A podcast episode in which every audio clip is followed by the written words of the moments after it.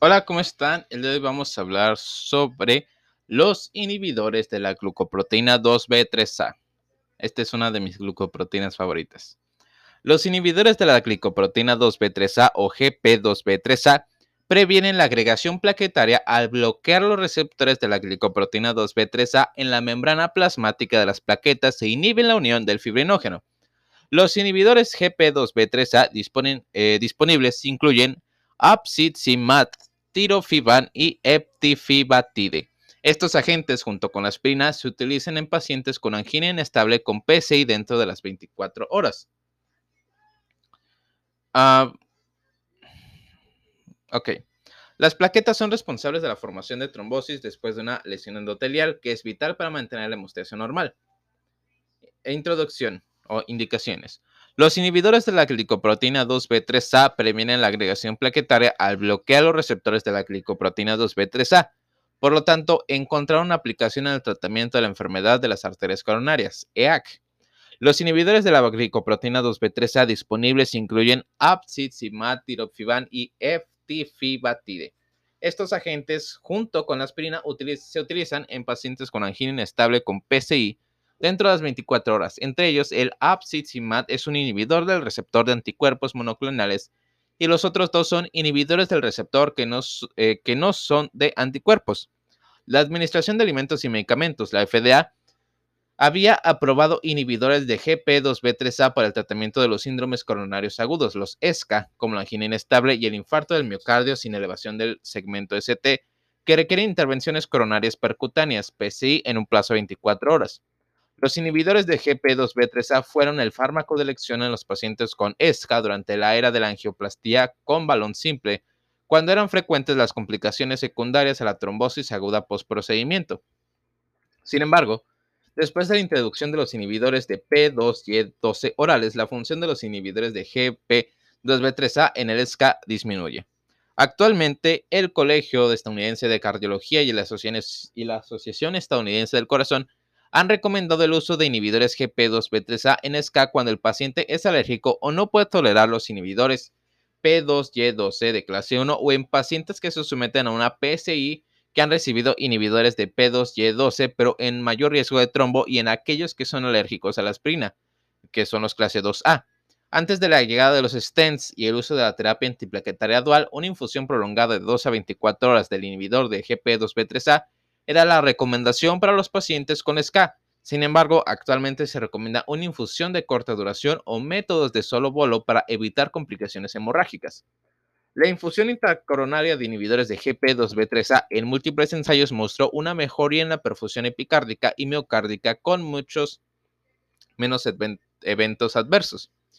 Sin embargo, los ensayos clínicos no encontraron una mejora significativa en los resultados o infarto de miocardio recurrente. En un ensayo importante, STEMI, en el que participaron 2.065 pacientes, los investigadores estudiaron la infusión intracoronaria de apsizimab, pero no hubo diferencias en el criterio de valoración principal de muerte y nuevo infarto del, miocardio. Perdón. Actualmente, los inhibidores intracoronarios de GP2B3A son una recomendación de clase 2B en PCI durante un STEMI. Mecanismo de acción. En la cascada de coagulación, los receptores de la glicoproteína tienen dos subunidades, la alfa y la beta, que son responsables de la agregación y adhesión plaquetaria.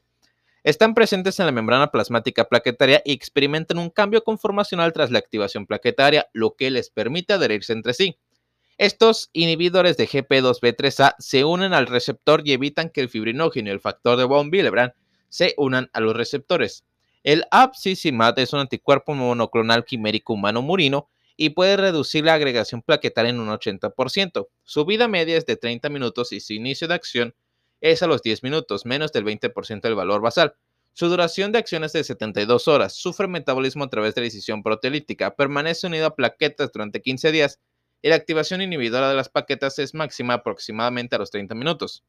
Integrilin tiene una vida media de eliminación de 2.5 horas, el inicio de acción ocurre en una hora con una duración de acción de 4 horas. Tiene un 25% de unión a proteínas y tiene un BD de 185 a 260 mililitros por kilogramo. Su excreción se realiza por vía urinaria. Tiene un aclaramiento renal de 55 a 58 mililitros por, kilogramo por hora.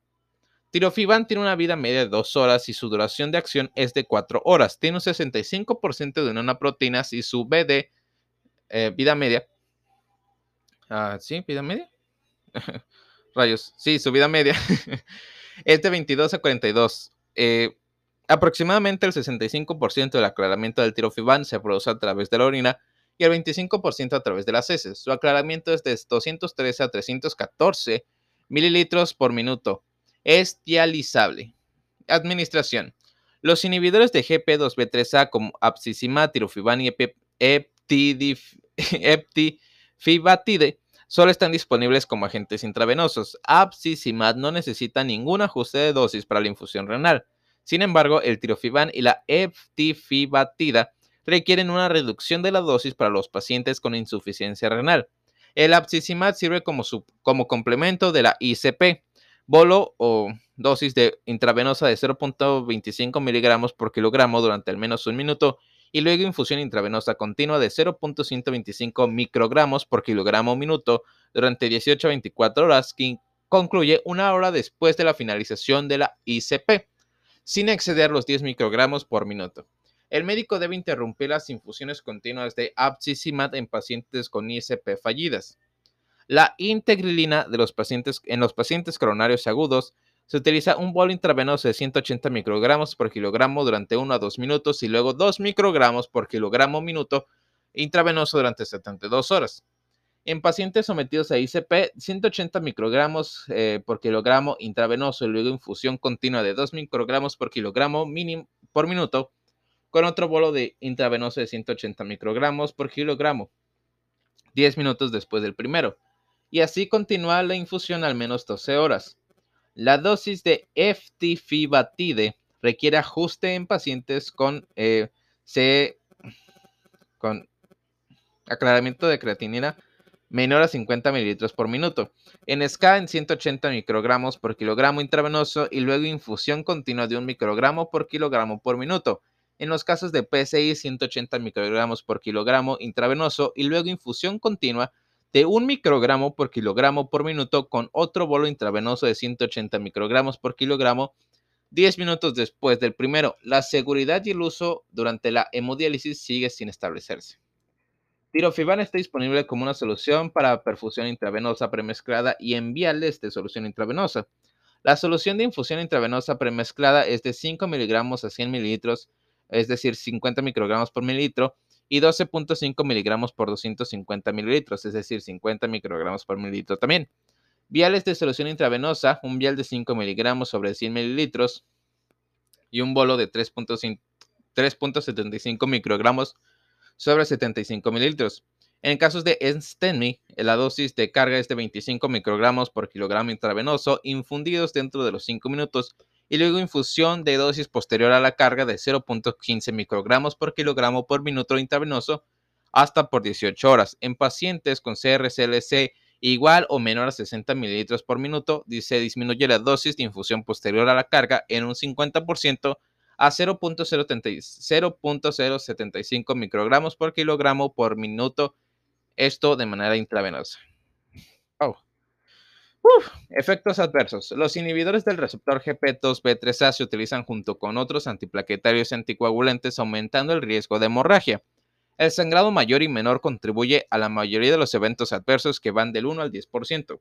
También se informarán efectos secundarios cardiovasculares como hipotensión y bradicardia. La trombocitopenia contribuye alrededor del 1 al 5% de las reacciones adversas. La hipersensibilidad y las complicaciones locales en el lugar de la inyección son menos frecuentes. Contraindicaciones. Contraindicaciones absolutas, diatesis hemorrágica mayor y hemorragia interna mayor activa y antecedentes de accidente cerebrovascular hemorrágico dentro de los 30 días anteriores.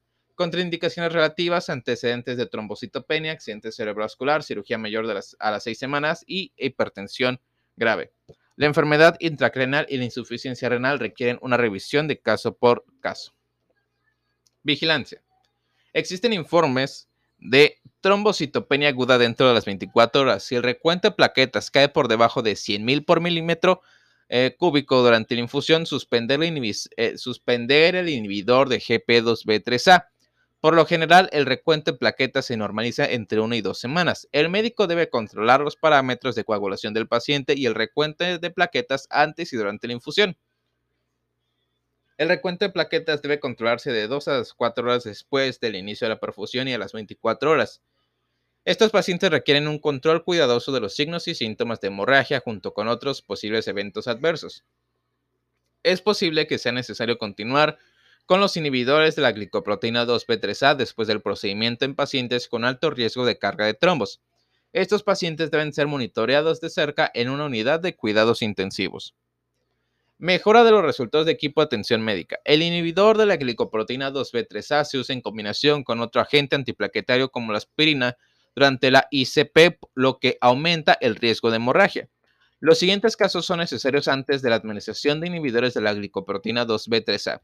Compruebe los laboratorios de coagulación como el índice internacional normalizado, es decir, PT del paciente entre PT establecido por la ONU, el tiempo de protrombina, que evalúa la vía extrínseca, y el tiempo de tromboplastina parcial activada, la APTT, que evalúa el tiempo intrínseco. Ah, PT es extrínseco y PTT intrínseco. Vamos a revisar. Ya revisé. Este PT es extrínseco y APTT es intrínseco. Ok. Eh, volviendo, asegúrese que el paciente no sea alérgico al agente antes de su administración. Confirmar la dosis de antiagregantes plaquetarios y, anticoagulantes que está recibiendo el paciente. Compruebe si existen contraindicaciones absolutas y relativas.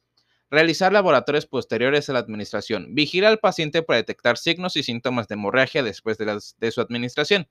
Los pacientes requieren monitoreo de eventos adversos. Es posible que sea necesario continuar con los inhibidores de la glicoproteína 2B3A después del procedimiento en pacientes con alto riesgo de carga de trombos. Estos pacientes deben ser monitoreados de cerca en una unidad de cuidados intensivos. Dado lo anterior, todo el equipo de atención médica interprofesional, incluidos médicos especialistas, médicos de nivel medio, enfermeras y farmacéuticos, todos deben comprender las indicaciones, los eventos adversos y el control de los inhibidores de la glicoproteína 2B3A para que los pacientes puedan obtener los máximos resultados terapéuticos cuando estos medicamentos están indicados y evitar eventos adversos lo que lleva a tener los mejores resultados eh, posibles para el paciente.